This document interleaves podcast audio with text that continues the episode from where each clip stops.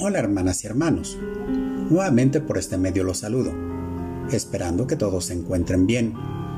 Gracias a Dios porque hasta aquí el Señor nos ha ayudado. Su amor y su misericordia las podemos experimentar cada mañana y su fidelidad cada noche. Pablo, siervo de Jesucristo por la voluntad de Dios, a los santos y fieles en Cristo Jesús que están en sus casas. Gracia y paz a vosotros, de Dios nuestro Padre y del Señor Jesucristo. El tema que les quiero compartir el día de hoy es que nuestros pensamientos no son los pensamientos de Dios. Para comenzar esto vamos a ver cuál es la definición de pensamiento. Pensamiento es la capacidad que tienen las personas de formar ideas y representaciones de la, de la realidad en su mente. En nuestra mente hay un sinfín de pensamientos acerca de lo que somos o queremos ser. Desde pequeños nos imaginábamos lo que queríamos ser de grandes. Y con el paso del tiempo y con las circunstancias que se presentaron, algunos terminamos siendo lo que menos pensábamos que íbamos a hacer. También pensamos en, en hacer muchas cosas, y entre ellas estaba el hacer cosas buenas para ser mejores personas pero también pensábamos hacer cosas que no son correctas. Las circunstancias de la vida nos llevaron a hacer cosas que no teníamos planeadas hacer. Y ahí es cuando entramos en un conflicto espiritual, porque la mayoría de las veces hacíamos lo que no queríamos hacer. Y por último, también nuestros pensamientos se centraban en lo que queríamos tener como lo comentamos anteriormente, cuando fuimos niños teníamos muchos pensamientos e ilusiones y generalmente de lo que carecíamos en nuestra infancia es en lo que más se enfocaron nuestros pensamientos al crecer y queríamos tener las cosas que no tuvimos en nuestra niñez y luchamos duro para obtenerlas y generalmente en muchos casos perdimos el enfoque en las cosas importantes de la vida. Por eso es importante centrar nuestros pensamientos en Dios para no extraviarnos en nuestro diario caminar. En el libro del profeta Isaías nos dice, yo no pienso como piensan ustedes, ni actúo como ustedes actúan. Mis pensamientos y mis acciones están muy por encima de lo que ustedes piensan y hacen. Están más altos que los cielos. Les juro que es así. Isaías 55:8 Efectivamente, nuestros pensamientos no son como los de Dios, como lo dijo el Señor Jesucristo, que de nuestro corazón salen los malos pensamientos, y el Salmo 94.11 nos dice, Bien sabe nuestro Dios las tonterías que se nos ocurren, sobre todo cuando nuestra mente ha sido dañada, con muchas ideas y argumentos que con el transcurrir de nuestra vida vamos aprendiendo, y lo peor de todo, es que las ejecutamos para nuestro propio mal. Muchos de nosotros hemos cometido muchos errores por no haber conocido los pensamientos o planes de Dios, porque creíamos que por nuestra experiencia, nuestros estudios y por lo que hemos vivido, nos daría sabiduría para tomar las mejores decisiones.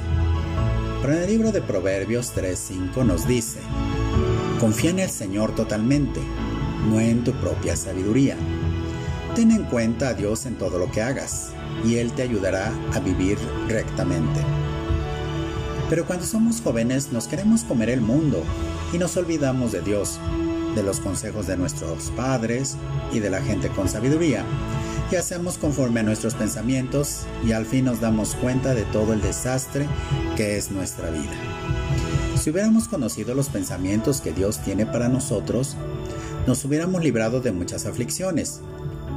Dios dice, mis pensamientos o planes para ustedes solamente yo lo sé, y no son para su mal, sino para su bien. Voy a darles un futuro lleno de bienestar. Jeremías 29:11.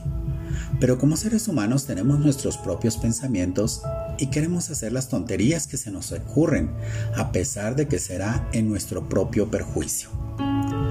Cuando tú conoces los pensamientos o planes que Dios tiene para tu vida, es muy diferente la vida que vives, porque ya no vas a hacer las tonterías que tenías pensado hacer. Como dice en Proverbios 19:21, muchos pensamientos hay en el corazón del hombre, mas el consejo de Jehová permanecerá. En otras palabras, como dice el dicho popular, El hombre propone y Dios dispone. En el Salmo 45 encontramos lo siguiente. Mi Señor y Dios, me faltan palabras para contar los muchos planes o pensamientos y maravillas que has hecho en nuestro favor. Quisiera mencionarlos todos, pero me resulta imposible. Dios quiere que conozcamos todos los planes que tiene para cada uno de nosotros, porque entonces nuestra vida tendrá un propósito y nuestros pensamientos y decisiones estarán enfocadas a hacer la voluntad de Dios. Y de esta manera estaremos evitando sufrimiento a nuestras vidas. Porque aun cuando conocemos los pensamientos o planes de Dios, está en nosotros decidir qué es lo que haremos. ¿Seguiremos nuestros propios pensamientos y confiaremos en nuestra propia sabiduría? ¿O buscaremos hacer lo que Dios tiene pensado para nosotros?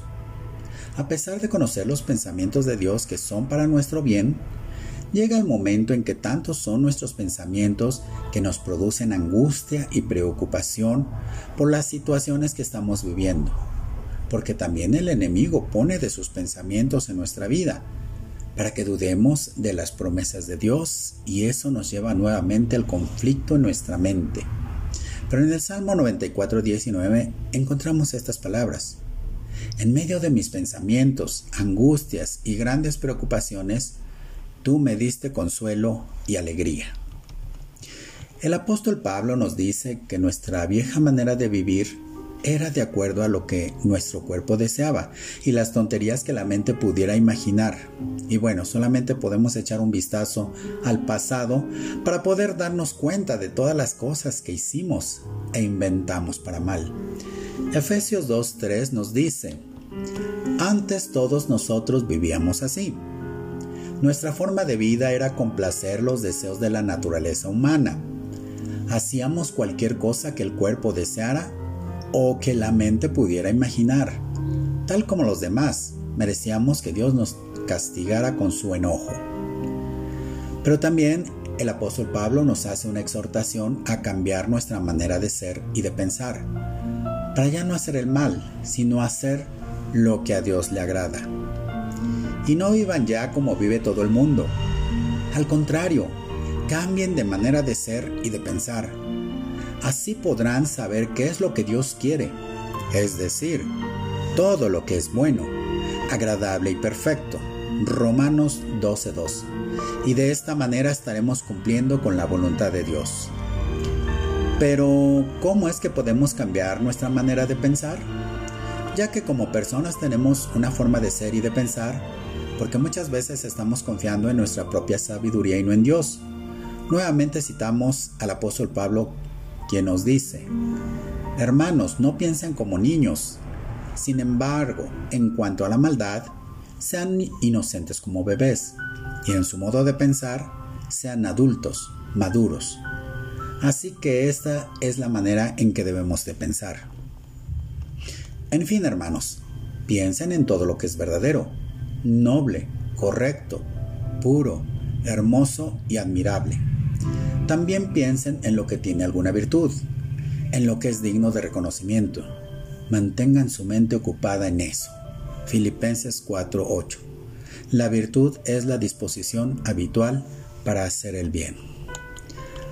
Así que hermanos, si queremos ser maduros y perfectos, cambiemos nuestra forma de ser y de pensar, sobre todo aquellos pensamientos que aprendimos desde nuestra educación, en la sociedad, la filosofía, la religión, etc., pero que no están de acuerdo al orden de Dios y que pensamos que es lo mejor, y no permitimos que Dios haga su obra en nuestra mente. Solo obedeciendo tu palabra pueden los jóvenes corregir su vida, así lo dice el Salmo 119.9. Ayudemos a nuestros jóvenes y niños a que no se amolden a la manera de pensar de este mundo que está corrompido, donde a lo bueno le llaman malo y a lo malo le llaman bueno. Oremos hermanos. Padre bendito, eterno Dios, te damos muchas gracias porque tuviste misericordia de nosotros. Y a pesar de nuestro pasado, donde hacíamos las tonterías de nuestros pensamientos, tú nos diste vida juntamente con Cristo. Gracias Jesús por tu sacrificio. Ya no queremos vivir pensando en la vida pasada, porque como dice tu palabra, tienes pensamientos y planes de bien para que tengamos un futuro de bienestar. Espíritu Santo, haz tu obra en nuestras vidas. Convéncenos a dejar nuestros malos pensamientos y a pensar en lo que tú quieres, porque esa es tu voluntad. Te lo pedimos en el nombre de nuestro Señor y Salvador Jesucristo. Amén. Que Dios te bendiga y siempre te cuide.